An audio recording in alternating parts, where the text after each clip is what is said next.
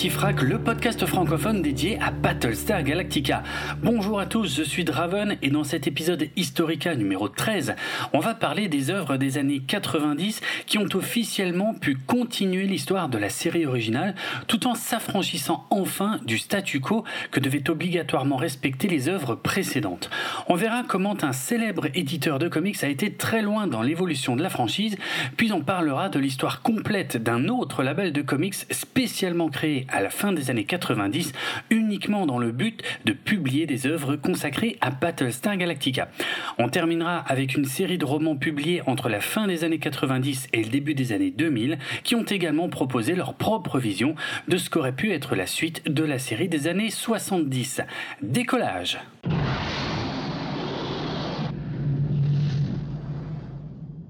En 1995, l'éditeur Maximum Press, créé par Rob Liefeld, qui est à l'origine du personnage de Deadpool chez Marvel, sort une série de quatre comics simplement intitulée Battlestar Galactica, qui se présente comme la suite directe de la série télé originale, et qui ignore donc tous les autres comics parus jusque-là, ainsi que la série spin-off Galactica 1980. Ces comics bénéficient d'une campagne de promotion assez importante, puisqu'ils représentent la renaissance de la après une quinzaine d'années sans la moindre nouveauté, si on accepte les quatre romans inédits sortis chez Berkeley Books à la fin des années 80.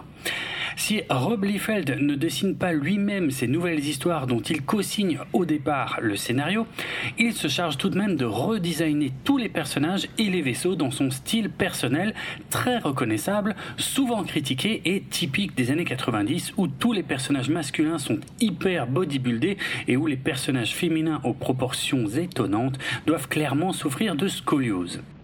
Les couvertures de chaque numéro sont en revanche bien signées par Rob Liefeld. Ces comics, édités par Maximum Press, ont été accompagnés d'une série de figurines fabriquées par Trendmasters, dont je vous parlais déjà dans l'épisode Historica numéro 8.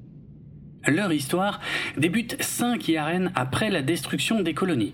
Donc on peut supposer que ça veut dire qu'elle se déroule environ 3 Yaren après la fin de la série télé.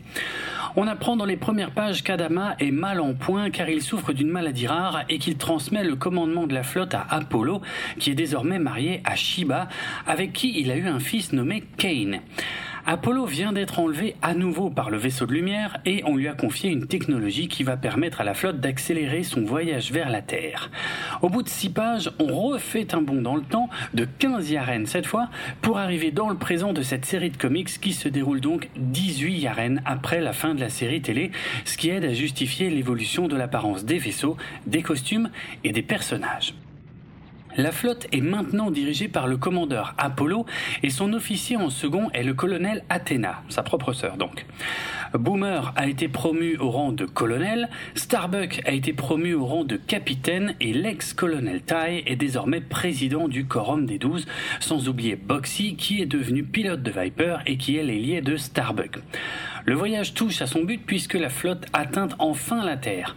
Mais les Cylons sont encore une menace et ils sont toujours dirigés par un Baltar aux cheveux longs dont le corps bodybuildé est désormais en partie mécanique. Et il a selon moi un visage qui ressemble un peu à celui de Wolverine dans les premiers numéros de la série. La flotte va alors aller de surprise en surprise. Et il y a pas mal de fanservice dans cette série de 4 comics, puisqu'on y trouve des références explicites aux épisodes Les Silons attaquent, La guerre des dieux et La main de Dieu, ainsi qu'une petite pique envers le scénario du dernier épisode de Galactica 1980. Et il y a même une référence directe à l'Arche d'Adam, qui était le nom du projet de Glenn Larson, Adam's Ark, qui a ensuite évolué en Battlestar Galactica. Ça permet de placer ces comics dans la continuité directe de la série télé, tout en faisant progresser son histoire à pas de géant avec des tas de rebondissements et de situations inédites parfois assez folles. Si on n'est pas rebuté par les dessins typiques des années 90, ce sont vraiment des comics que je recommande, car ils n'hésitent pas à prendre des risques et à faire avancer les choses avec au passage de nombreux clins d'œil à la série originale, alors que la plupart des autres comics qui étaient parus jusque-là s'étaient contentés de raconter de petites aventures, souvent interchangeables, qui ne faisaient pas vraiment progresser la situation.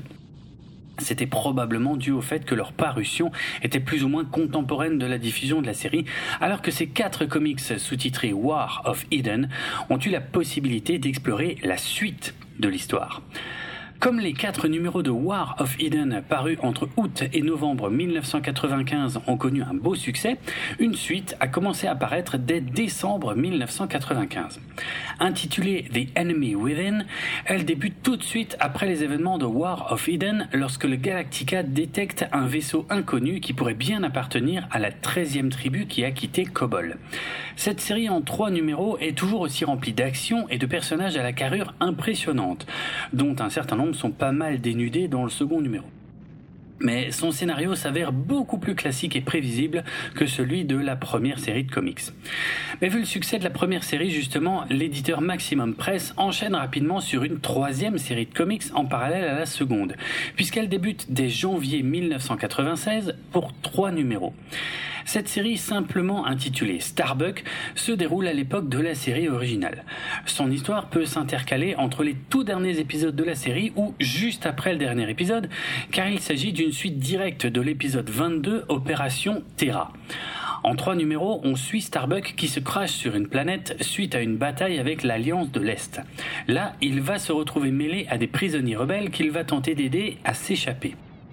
Le ton de cette histoire est donc un peu différent des aventures habituelles de la flotte et l'Alliance de l'Est est l'ennemi principal à la place des Cylons, tout comme dans certains des derniers épisodes de la série. Le scénario est très classique et on peut noter que la qualité des dessins est un peu en baisse. Mais Maximum Press redresse la barre avec sa série suivante en trois numéros intitulée Apollo's Journey. Ce voyage d'Apollo, débuté en mai 1996, a une particularité. Il est scénarisé par Richard Hatch lui-même, l'interprète original d'Apollo, dans cette suite directe de The Enemy Within, où le fils d'Adama adopte un comportement de plus en plus extrême suite aux derniers événements. L'histoire fait à nouveau des références directes à plusieurs épisodes de la série originale, comme Les Silents attaquent, La guerre des dieux ou encore La voix du sang. Le scénario fait preuve d'originalité et il est agrémenté de multiples rebondissements, même si on n'atteint pas tout à fait le même niveau de qualité que dans War of Eden, qui était la première série de comics de l'éditeur. Il semble d'ailleurs que Maximum Press ait pas mal modifié les scénarios proposés par Richard Hatch, mais son nom a tout de même bien aidé le marketing sur cette série. Maximum Press a produit une cinquième et dernière série de comics à partir d'août 1996. Intitulé Journey's End, la fin du voyage, ces quatre numéros racontent la suite directe des tensions entre Apollo et certains membres de la flotte vus dans les séries précédentes, avec cette fois une attaque véritablement dévastatrice des Cylons qui va avoir des conséquences inattendues. En effet, le scénario innove en introduisant la notion de voyage dans le temps dans la franchise. Voyage vers le futur, mais aussi vers le passé, quitte à modifier des événements bien connus des fans.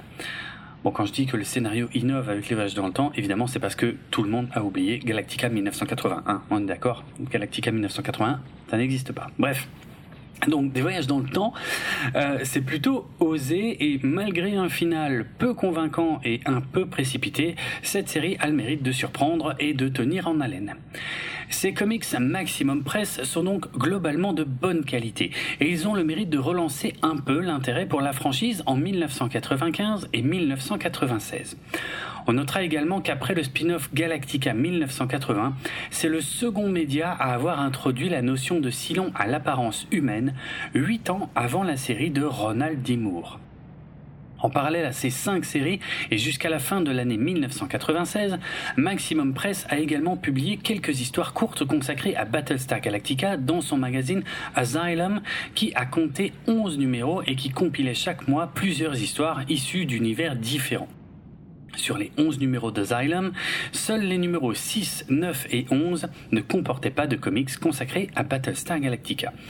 Pour le reste, il s'agissait d'histoires courtes de moins de 10 pages par numéro, avec tout d'abord une chouette histoire en trois parties intitulée Baptism of Fire, qui revenait sur la jeunesse d'Adama et sa rivalité avec le jeune Kane, puis une seconde histoire en trois parties intitulée Athena's Quest, qui raconte une mésaventure assez anecdotique d'Athéna, mais qui a le mérite d'être la seule histoire publiée par Maximum Press à s'éloigner du style graphique de Rob Liefeld, car elle est peinte par un certain Chris Calf. Ensuite, il y avait une petite histoire courte en noir et blanc nommée First Date, qui raconte une petite mésaventure de Boomer et Deitra, une pilote de Viper qu'on a pu voir au début de la série originale. Et enfin, une histoire inachevée intitulée The Rebirth of Psy Part 1, qui n'a jamais connu de suite et qui semblait se diriger vers le récit d'un centurion Silon qui a un défaut de fonctionnement et qui semble en désaccord avec la guerre contre les humains. Vu le titre de cette dernière histoire qui fait référence à un Silon nommé Sai, il est très probable que son but était de donner un peu de background au Silon visible dans le dernier épisode du spin-off télévisé Galactica 1980. Mais on n'a jamais connu la suite et c'est ainsi que se sont achevées en décembre 1996 les publications Battlestar Galactica éditées par Maximum Press. On va maintenant parler de l'éditeur de comics Realm Press. Je doute que ce label soit très connu, même chez les fans de comics, car il n'a publié que quelques titres entre 1997 et 2001. Et parmi tous les fascicules publiés, seuls deux n'étaient pas en rapport avec la franchise Battlestar Galactica, le tout premier et le tout dernier.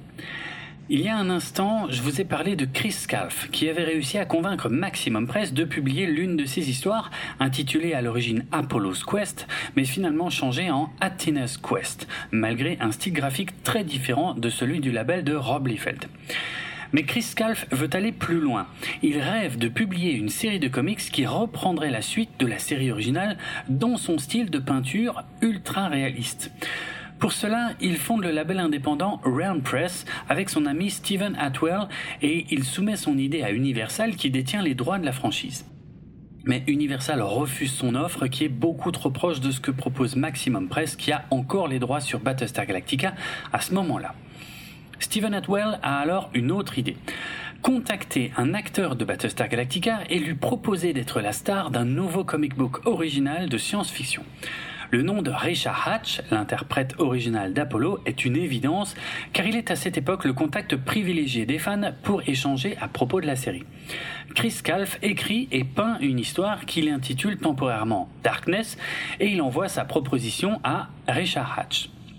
Ce dernier est tellement emballé par le projet qu'il veut le coécrire avec Chris Calf. Et les deux hommes travaillent ensemble pour sortir en juillet 1997 un fascicule nommé The Dragon Wars numéro 0, sur lequel on reconnaît bien le visage de Richard Hatch sur une peinture de Chris Calf. Personnellement, je trouve que certaines des créatures qu'on peut voir sur cette couverture ont des faux airs de Silon, mais c'est tout ce que j'en sais car c'est le seul comic book mentionné dans cet épisode que je n'ai pas réussi à me procurer pour le lire. Le seul autre visuel de ce fascicule que j'ai réussi à trouver mentionne la sortie du numéro 1 The Dragon Wars pour le mois d'octobre 1997, avec une nouvelle fois un dessin où on reconnaît bien le visage de Richard Hatch. Mais ce numéro 1 n'est jamais sorti car le numéro 0 s'est très peu vendu et le projet a été abandonné. C'est à ce moment-là que Chris Calf reçoit un appel inattendu d'Universal. Maximum Press vient d'abandonner la licence Battlestar Galactica et Universal est prêt à confier les nouveaux comics de la franchise à Chris Calf et à son tout nouveau label Realm Press son rêve devient réalité et c'est une opportunité énorme pour un label indépendant qui vient à peine de se lancer et dont l'équipe créative se limite à Chris Calf et sa femme Tania avec qui il est marié depuis deux ans. Ils vivent tous les deux à cette époque dans un trailer park, c'est-à-dire une sorte de camping rempli de maisons mobiles, camping-cars et caravanes généralement habitées par des personnes ne pouvant pas se payer de véritables maisons. Ce que Chris ignore encore à ce moment-là, c'est que cette opportunité représente également une quantité de travail colossale que le label n'est peut-être pas prêt à assumer. Ça peut paraître surprenant qu'Universal confie ça à ce label inexpérimenté, mais il ne faut pas oublier qu'à la fin des années 90, la franchise Battlestar Galactica est globalement morte et inexistante aux yeux du grand public. Et le studio souhaite simplement engranger quelques petits dollars en exploitant sa vieille licence. Realm Press débute donc officiellement ses publications Battlestar Galactica en décembre 1997 avec une série de 5 comics intitulée Battlestar Galactica Season 2 dont l'action démarre immédiatement après le dernier épisode de la série télé originale intitulée La main de Dieu. Les comics Realm Press ne tiennent pas du tout compte de la continuité créée par Maximum Press. Et l'éditeur se démarque également par son style visuel différent puisque tous les dessins sont réalisés à l'aérographe et à la peinture acrylique afin de coller au plus près à l'aspect de la série originale. Et l'effet est plutôt réussi. En lisant ces comics principalement scénarisés et peints au départ par Chris Scalf, qui a depuis réalisé de nombreuses couvertures de comics Star Wars, on a véritablement l'impression de retrouver le feeling de la série télé à l'exception notable des visages des personnages, sur lesquels ils n'avaient pas les droits et qui sont donc légèrement différents de ceux des acteurs. Les éditeurs de comics précédents tels que Marvel, Lookin, Grand Dreams, Télé Junior et Maximum Press n'avaient pas non plus les droits sur les visages des acteurs, mais c'était moins gênant car leurs dessins étaient beaucoup moins réalistes que les peintures de Chris Scalf. De nombreux fans se plaindront d'ailleurs de ce manque de ressemblance dans le courrier des lecteurs des comics Around Press. Précisons aussi que cette saison 2 en version comics n'a rien à voir avec celle qui était envisagée par Glenn Larson pour la télévision, mais elle n'en est pas moins de grande qualité et elle tient davantage compte de l'ambiance de la série que la plupart des comics édités jusque-là.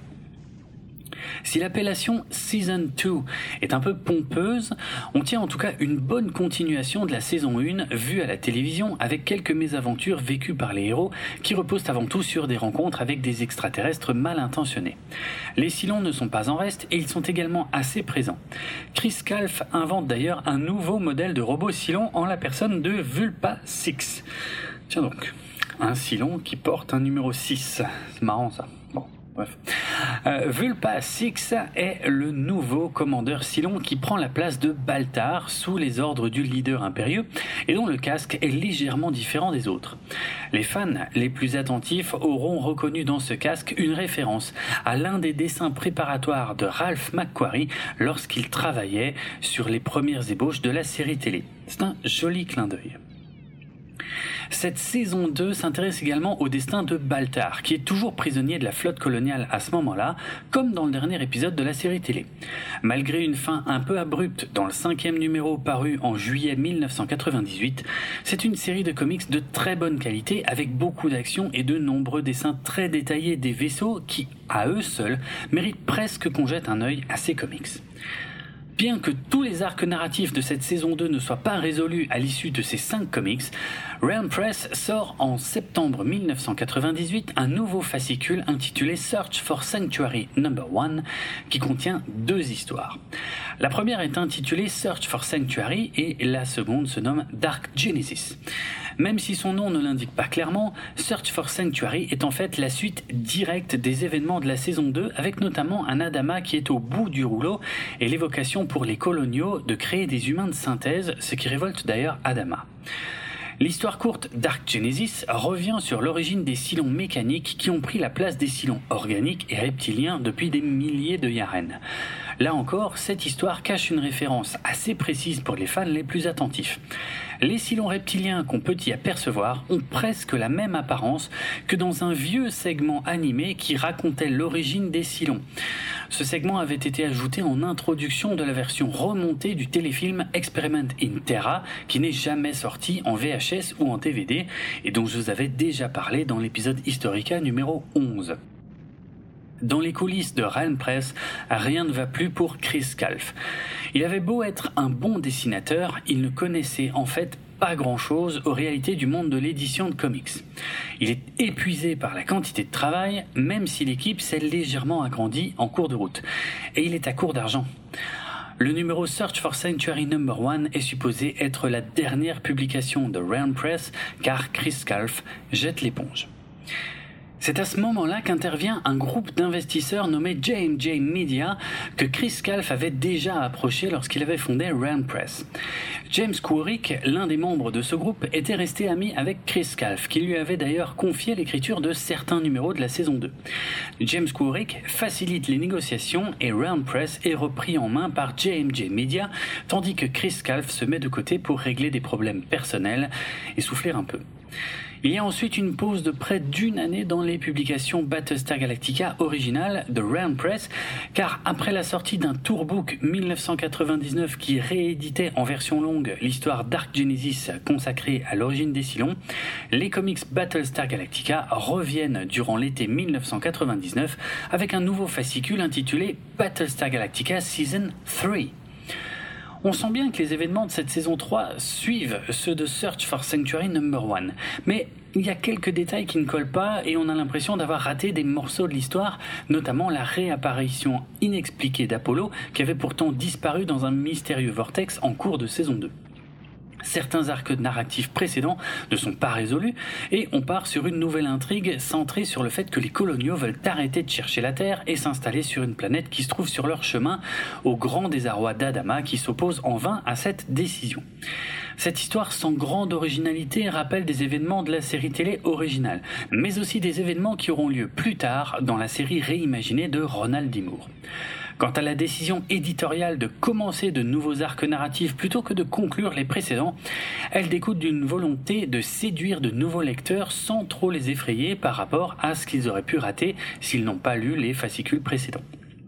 Pourtant, on a appris plus tard que les projets de Ram Press pour cette saison 3 étaient très ambitieux. Leur intention était de former une continuité logique avec les comics précédemment publiés par Marvel et Maximum Press en reliant tous les points afin de constituer un ensemble narratif cohérent. C'est une tâche extrêmement complexe de relier toutes les histoires publiées par différentes maisons d'édition. Mais il arrive que des personnes talentueuses y parviennent, comme par exemple Andrew Gasca, qui a relié les continuités des films originaux, de la série télé et du dessin animé de La planète des singes dans une nouvelle intitulée The Unknown Ape, parue en 2017 dans le recueil Tales from the Forbidden Zone. Il existe également des liens entre cette nouvelle et deux autres romans d'Andrew Gasca intitulés Conspiracy of the Planet of the Apes et Death of the Planet of the Apes, et ce dernier fait également des références à plusieurs comics de la franchise, dont ceux édités par Marvel.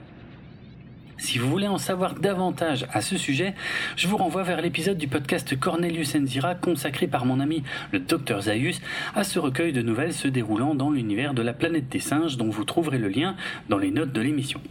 J'en profite pour vous signaler que le recueil Tales from the Forbidden Zone avait été édité par Rich Handley que nous avions interviewé dans un épisode crossover entre Galactifrac, Cornelius Enzira et Star Trek pour les nuls en avril 2020.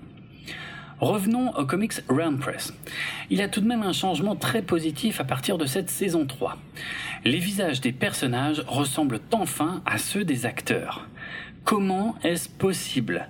Lorsque Realm Press a contacté Universal pour résoudre ce problème de visage, Universal a répondu que l'apparence des acteurs et actrices n'était pas incluse dans la licence et qu'il fallait les négocier directement avec les principaux intéressés ou leur famille dans le cas où l'acteur était décédé.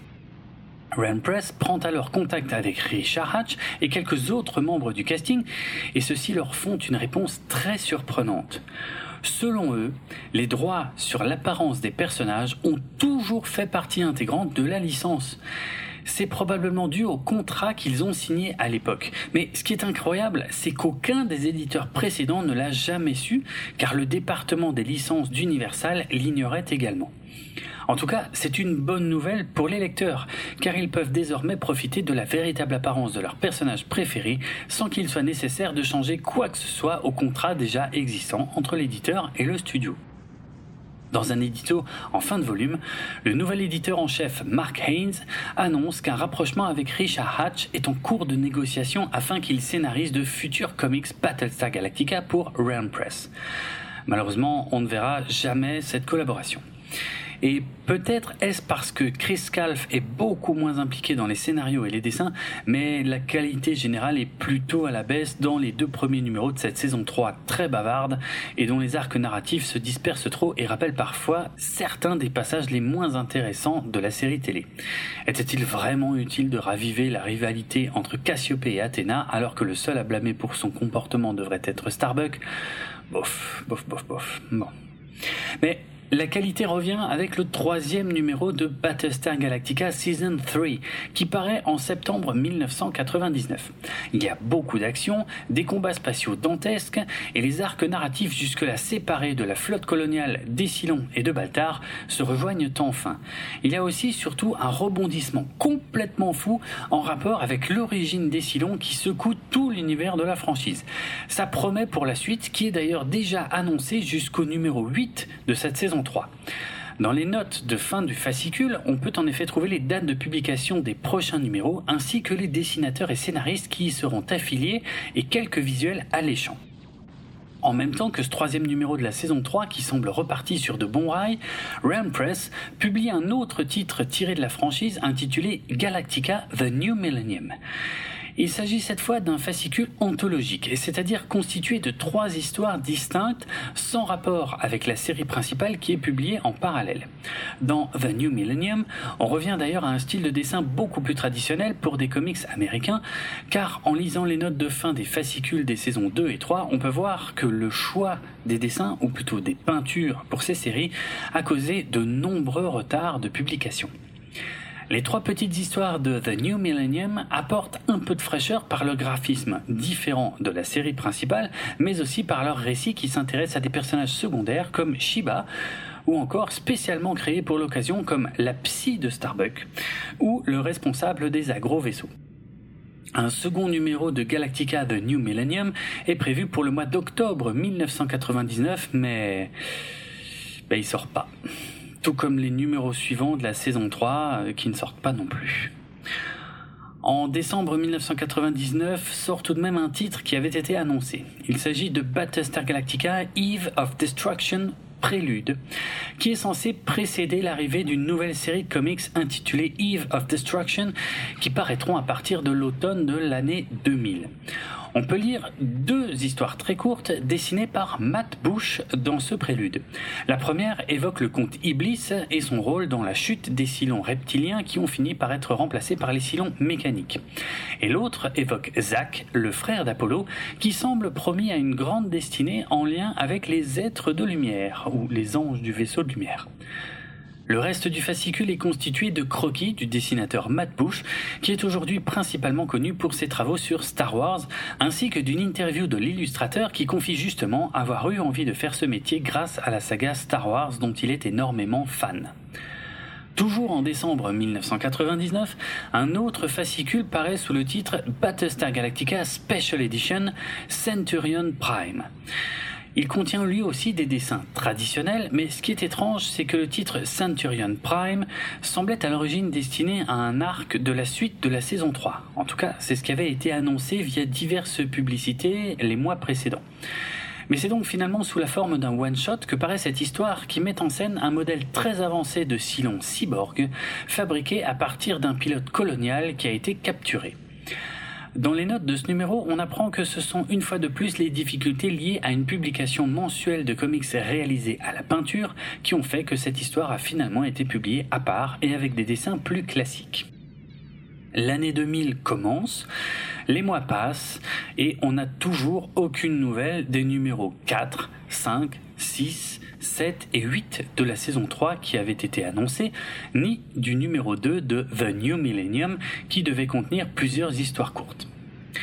En avril 2020 sort enfin Battlestar Galactica Search for Sanctuary Special Edition. Vous vous souvenez de Search for Sanctuary? Le numéro 1 était sorti en septembre 1998, près d'un an et demi auparavant, et il prenait la suite des événements de la saison 2 inachevée.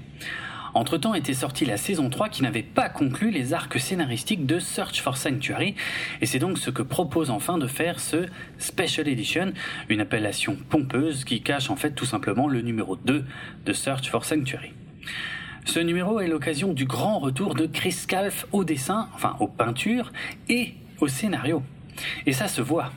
Seulement, le contenu est assez décevant et on a l'impression qu'on a vidé les fonds de tiroir pour sortir ce numéro.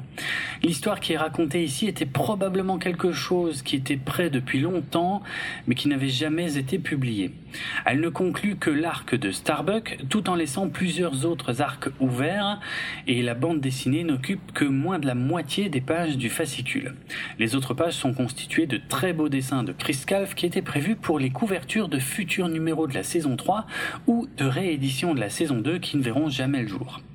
À la fin de ce numéro, l'équipe de Ram Press présente ses excuses aux fans qui attendent la suite en évoquant des difficultés qui ne sont pas détaillées et elle promet qu'une nouvelle série mensuelle dédiée à Battlestar Galactica débutera à la fin de l'année 2000, ainsi que la sortie d'un guide technique du vaisseau Galactica prévu pour l'été 2000 dont on peut découvrir quelques pages en avant-première aucune de ces promesses ne se concrétisera et aucun de ces ouvrages ne sortira jamais à la vente.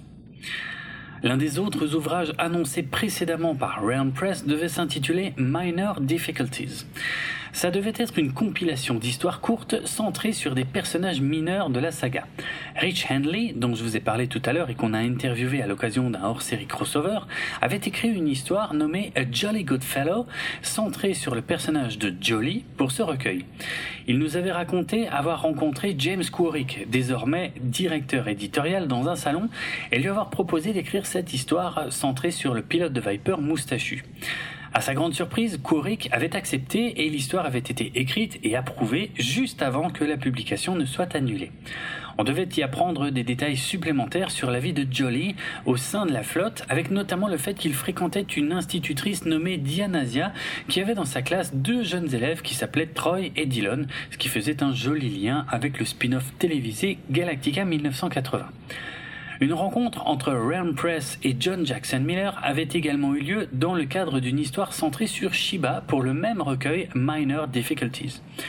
Celui qui n'était encore qu'un auteur débutant à l'époque deviendra par la suite l'auteur de plusieurs comics et romans des univers Star Wars et Star Trek, ainsi que le scénariste d'un comic book Battlestar Galactica édité par Dynamite Entertainment entre 2018 et 2019, dont je vous ai déjà parlé dans l'épisode Signa numéro 2 de ce podcast. Toujours en avril 2000, un autre fascicule de Realm Press est publié sous le titre Battlestar Galactica Gallery Special. Il s'agit une nouvelle fois d'une compilation de fonds de tiroir puisqu'on peut y retrouver deux histoires courtes au dessin assez sommaire dont au moins une était prévue pour The New Millennium numéro 2 ainsi qu'une galerie d'illustrations prévue pour des couvertures de fascicules dont certaines dessinées par Chris Calf et Matt Bush sont très belles. La fin de ce numéro contient les mêmes excuses et annonces que le Search for Sanctuary Special Edition, mais il s'agit de la dernière publication estampillée Battlestar Galactica de l'éditeur Realm Press, voire quasiment de leur dernière publication tout court, puisqu'après ça, ils n'ont publié qu'un numéro du comic book pour adultes d'Aria Jantak en 2001, dont l'héroïne dessinée par Matt Bush ressemble à s'y méprendre à Pamela Anderson. Toute l'équipe de Ram Press a évidemment été très déçue de la fin de cette aventure, sans parler de l'argent perdu et d'innombrables heures de travail non payées. Ils admettent avoir voulu se comporter comme un gros label sans en avoir les compétences. Et il faut avouer qu'il est assez logique que les dates de publication chaotiques n'aient pas aidé les lecteurs à être fidélisés. À l'heure actuelle, il semble que Chris Calf et James Quarrick soient toujours ouverts à la possibilité de travailler sur des œuvres dérivées de Battlestar Galactica. Revenons maintenant un peu en arrière pour évoquer une autre suite officielle de la série originale. Sept romans édités par Byron Price, coécrits par Richard Hatch, sortis entre 1997 et 2005. Car en 1997, soit 18 ans après l'arrêt de la série originale, Richard Hatch, l'interprète d'Apollo, est loin d'avoir oublié Battlestar Galactica. Il propose même sa propre suite de la série avec le roman Armageddon, publié le 1er août 1997 et coécrit avec Christopher Golden. Ce dernier est un auteur prolifique qui a écrit de très nombreux romans originaux et des novelisations et des œuvres dérivées des univers de Hellboy, Buffy, Alien, King Kong, Daredevil, Justice League, X-Men, Uncharted ou Predator. Christopher Golden a également signé l'adaptation en roman jeunesse des Ombres de l'Empire de Steve Perry, qui est en passant mon roman Star Wars préféré. Dans le roman Armageddon, 18 Yaren ont passé pour la flotte coloniale depuis le dernier épisode de la série télévisée. Comme dans la réalité, en fait. Ça fait 6 Yaren qu'on n'a plus vu de si long, mais Starbuck et Apollo en croisent à nouveau lors d'une mission de reconnaissance. Et Starbuck est abattu. La santé d'Adama, qui est désormais très vieux, est déclinante et celui-ci finit par mourir. Apollo doit alors prendre temporairement la direction de la flotte pour affronter les Sions ainsi que le retour du maléfique comte Iblis. Mais au fond de lui, Apollo, qui a développé ses pouvoirs mentaux, est persuadé que Starbuck n'est pas mort. Voilà, ça c'est juste le synopsis de départ du bouquin. Les personnages principaux sont tous montés en grade depuis le dernier épisode de la série. Starbuck et Cassiopée ont eu une fille nommée Dalton qui a désormais 17 ans, mais Cassiopée s'est temporairement mariée avec un autre homme tandis que Starbuck a vécu avec Athéna pendant un certain temps. Boxy a bien évidemment grandi, il a 24 ans et il se fait désormais appeler par son véritable nom qui est Troy, ce qui crée un lien avec Galactica 1980 même si le roman ne tient pas compte de la continuité de ce spin-off. Dalton est d'ailleurs secrètement amoureuse de Troy. C'est tout d'abord Richard Hatch qui pose les bases du récit, puis Christopher Golden écrit en injectant ses propres éléments à l'histoire et Richard Hatch donne des conseils concernant le scénario et le comportement des personnages. C'est une véritable écriture à deux têtes et un peu à l'image de la série originale, Richard Hatch et Christopher Golden inventent tout un nouveau jargon colonial, mais tout comme dans la série, ils se mélangent parfois les pinceaux en utilisant aussi bien le terme yaren que le mot année et ils utilisent le mot centon pour désigner des heures alors qu'ils s'agissait plutôt de minutes dans la série. Ils inventent par exemple le générateur QSE, alias Quantum Shift Effect, qui permet à un vaisseau de voyager d'une dimension à l'autre. Dans le roman, cette technologie va permettre à Baltar de débuter un voyage qui va le mener à sa rédemption auprès de la flotte. On peut aussi y voir des idées qui semblent préfigurer des éléments de la série réimaginée qui verra le jour six ans plus tard, comme le fait que Lucifer télécharge sa conscience dans un clone à distance pour échapper à la mort. C'est probablement une coïncidence, mais ça ressemble pas mal au concept du téléchargement des silons de la série des années 2000. Dans Warhawk, le second roman de Richard Hatch et Christopher Golden sorti en septembre 1998, les coloniaux doivent à présent affronter un nouvel ennemi, une espèce extraterrestre nommée Chitane, tandis que Kane fait son grand retour et tente de prendre le contrôle de la flotte. À partir de ce roman, Apollo et sa sœur Athéna peuvent communiquer par télépathie. Et on peut également y lire un début de réhabilitation pour Baltar, ainsi qu'un nomen borélien qui devient le garde du corps d'Apollo. Les couvertures de ces deux premiers romans sont des dessins signés par Louis Royo, un illustrateur bien connu des fans de fantasy et de science-fiction qui a notamment travaillé pour la version américaine du magazine Metal Hurlant.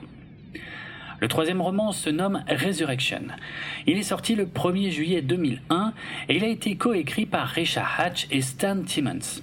Stan Timmons est également l'auteur d'un roman X-Men, un roman au-delà du réel, et il est le co-auteur de la novélisation du second film animé Metal Hurlant qui s'appelait Heavy Metal 2000 puisqu'il est sorti en 2000 et qui était plus ou moins la suite du film original de 1981.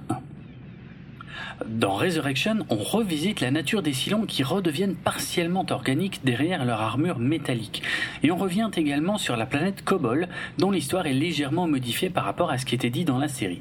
Mais le roman est aussi connu pour les changements d'orientation de certains personnages, notamment Athéna et Cassiopée qui étaient devenus amis dans les deux premiers romans et qui d'un coup se détestent à nouveau.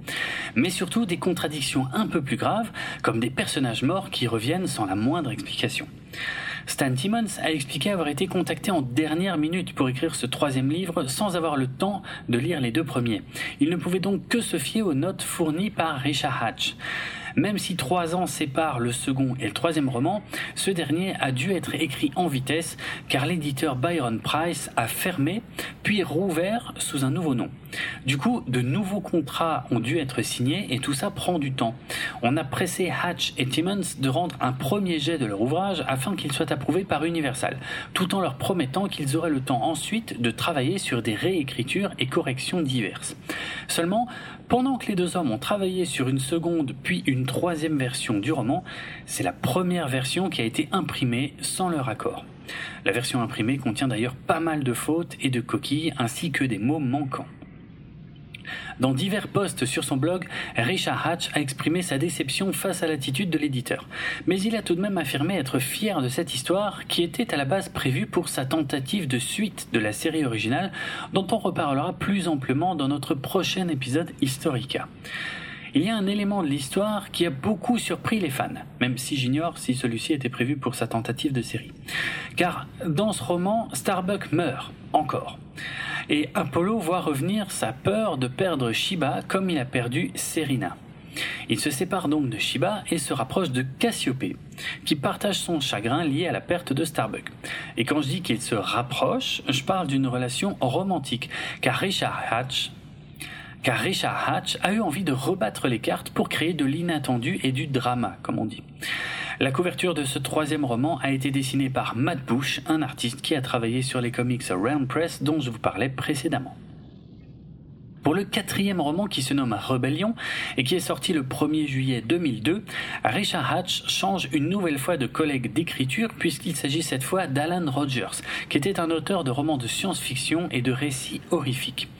Dans Rebellion, Apollo et Athéna doivent reprendre le contrôle de la flotte après un coup d'État. Mais ils vont également devoir faire face à la menace des Cylons ainsi que des Chitains, les nouveaux ennemis aliens du second roman. Ce quatrième roman présente une nouvelle fois de nombreuses coquilles, mais aussi de petites erreurs de temporalité par rapport à la fin du livre précédent. Sur son blog, Richard Hatch s'est une nouvelle fois justifié par des contraintes de temps et il a admis que ce roman pourrait ne pas plaire à tout le monde. Il a également promis beaucoup de révélations et de surprises pour le roman suivant. La couverture du quatrième roman aurait une nouvelle fois dû être faite par Matt Bush sur une demande de Richard Hatch. Matt Bush a réalisé une illustration qui était de loin sa favorite jusque-là pour cet univers, et Richard Hatch l'aimait également beaucoup. Mais il n'a pas eu de nouvelles de l'éditeur, et quelques mois plus tard, il est tombé sur un exemplaire du roman dans une librairie, et il a découvert avec surprise qu'au lieu de son dessin original, c'est un dessin promotionnel réalisé par Frank Frazetta dans les années 70 pour la série originale qui avait été retenu. Le cinquième roman de Richard Hatch se nomme Paradis. Oui, comme le mot paradis en français. Il n'y a pas de E à la fin, c'est donc pas Paradise, c'est Paradis. Et il a été coécrit avec Brad Lina Weaver. Il est sorti le 1er juillet 2003. Brad Lina Weaver était un auteur de science-fiction, mais aussi un producteur de petits films, un acteur et un éditeur de magazines. Cette suite contient effectivement pas mal de rebondissements, notamment autour de la rédemption de Baltar, qui explique enfin son comportement lors de la trahison des douze colonies, mais aussi de la naissance de l'enfant de Cassiopée et Apollo, suite à leur relation entamée à la fin du troisième ouvrage. Elle souffre aussi de quelques erreurs de vocabulaire et de continuité qui sont devenues courantes dans cette saga littéraire. Quelques années après la sortie de Paradis, l'illustrateur Matt Bush a été surpris lors d'une convention par un fan qui voulait se faire dédicacer une réédition de ce cinquième roman. Il a effectivement découvert à ce moment-là que l'éditeur avait utilisé une partie de son dessin réalisé à l'origine pour le quatrième roman, avec les visages de Cassiopée et Athéna, pour cette réédition. Mais il était déçu car sa partie préférée du dessin était celle qui devait figurer sur la quatrième de couverture et celle-ci a été masquée par des bandes noires. Le sixième roman, coécrit par Richard Hatch et Brad Lena Weaver, se nomme Destiny et il est sorti le 9 juin 2004. Sa couverture a été dessinée par Bob Larkin avec une image d'Apollo et Baltar dans un style photoréaliste très réussi et qui résume bien le cœur de l'histoire qui se joue justement entre Apollo et Baltar. La flotte doit prendre des décisions difficiles et se retrouve séparée, tandis que les Cylons se déchirent au sein de leur propre guerre interne et qu'Apollo se remet avec Shiba, abandonnant donc Cassiopée et son bébé, ce qui me paraît surprenant, mais je n'ai pas lu ces livres, donc je m'abstiendrai de tout jugement définitif pour l'instant. Il est intéressant de noter que ce roman est sorti alors que les fans de Battlestar Galactica avaient pu découvrir quelques mois auparavant la mini-série en deux parties qui réimaginait complètement l'univers de la série originale de la fin des années 70. Le septième et dernier roman, toujours coécrit par Richard Hatch et Brad Lena Weaver, se nomme Rédemption. Redemption. Et il est sorti le 10 octobre 2005, toujours avec une couverture dessinée par Bob Larkin qui est assez célèbre pour ses nombreuses couvertures de comics Marvel et pour ses couvertures des rééditions des romans Doc Savage. Redemption s'appuie une nouvelle fois beaucoup sur le personnage de Baltar, mais aussi sur l'enfant de Cassiopée, qui semble posséder des pouvoirs psychiques, mais dont on ignore encore s'il les utilisera pour faire le bien, car le comte Iblis est toujours là pour tenter de pervertir les esprits des coloniaux. Quand je dis que le septième est le dernier roman, je veux dire le dernier roman publié de cette série. Car de ce que j'en sais, il se terminait sur un gros cliffhanger qui n'a jamais eu de suite. Universal a mis fin à ses publications car la franchise avait désormais pris une nouvelle forme avec la nouvelle série de David Icke et Ronald D. Pour la télévision. Richard Hatch a pourtant déclaré qu'il avait écrit un huitième roman qui était la seconde partie de l'histoire entamée dans le septième ouvrage. Mais ce huitième livre n'a jamais été publié. Son co-auteur Brad Weaver a continué d'espérer que cette saga littéraire puisse un jour reprendre. Et il a travaillé avec Richard Hatch sur un autre projet original appelé The Great War of Magellan, qui devait être un récit multimédia avec des romans, des comics et un jeu sur CD-ROM. Malheureusement, rien de tout ça n'a vu le jour, à cause notamment du décès de Richard Hatch en 2017. Sur son site web, Hatch avait tout de même donné des pistes de ce qui pourrait arriver dans la suite des romans. La flotte aurait fini par trouver la Terre, pour finalement découvrir qu'elle avait rapidement été abandonnée par la 13e tribu. Certains coloniaux seraient restés sur cette Terre, tandis que la majorité de la flotte serait repartie sur les traces de la 13e tribu, afin de se trouver un nouveau refuge. Vous avez probablement noté qu'un nom est beaucoup revenu dans cet épisode, celui de Richard Hatch. Il a en effet été impliqué de près ou de loin dans tous les projets dont je viens de parler. Et s'il y a une personne qui a incarné la mémoire de Battlestar Galactica pendant plus de 20 ans et qui a fait le lien entre la série originale et la série réimaginée, c'est bien Richard Hatch. C'est pourquoi le prochain épisode Historica sera principalement, mais pas uniquement, consacré à la vie de Richard Hatch, afin d'évoquer une dernière fois des projets en rapport avec la série originale et de faire le lien avec la série réimaginée de Ronald D.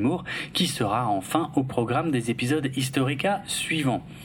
Quant au roman mentionné à la fin de cet épisode, qui sait, peut-être que dans le futur, lorsque je manquerai de contenu, ce qui n'est pas près d'arriver, je les lirai et je vous en proposerai des résumés et des critiques plus détaillées dans des épisodes dédiés. On verra. Avant que j'oublie, je tiens à vous préciser qu'aucune des œuvres mentionnées dans l'épisode que vous venez d'écouter n'a bénéficié d'une adaptation en version française. Le podcast Galactifrac fait partie du label Podchose et il est disponible sur PodCloud ainsi que sur Apple Podcast, Spotify et de nombreuses applications iOS et Android.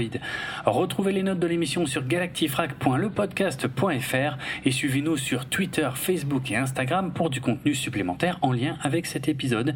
Je vais notamment y poster toutes les couvertures des ouvrages dont j'ai parlé, comme je l'ai déjà fait par le passé. Alors ne ratez pas ça.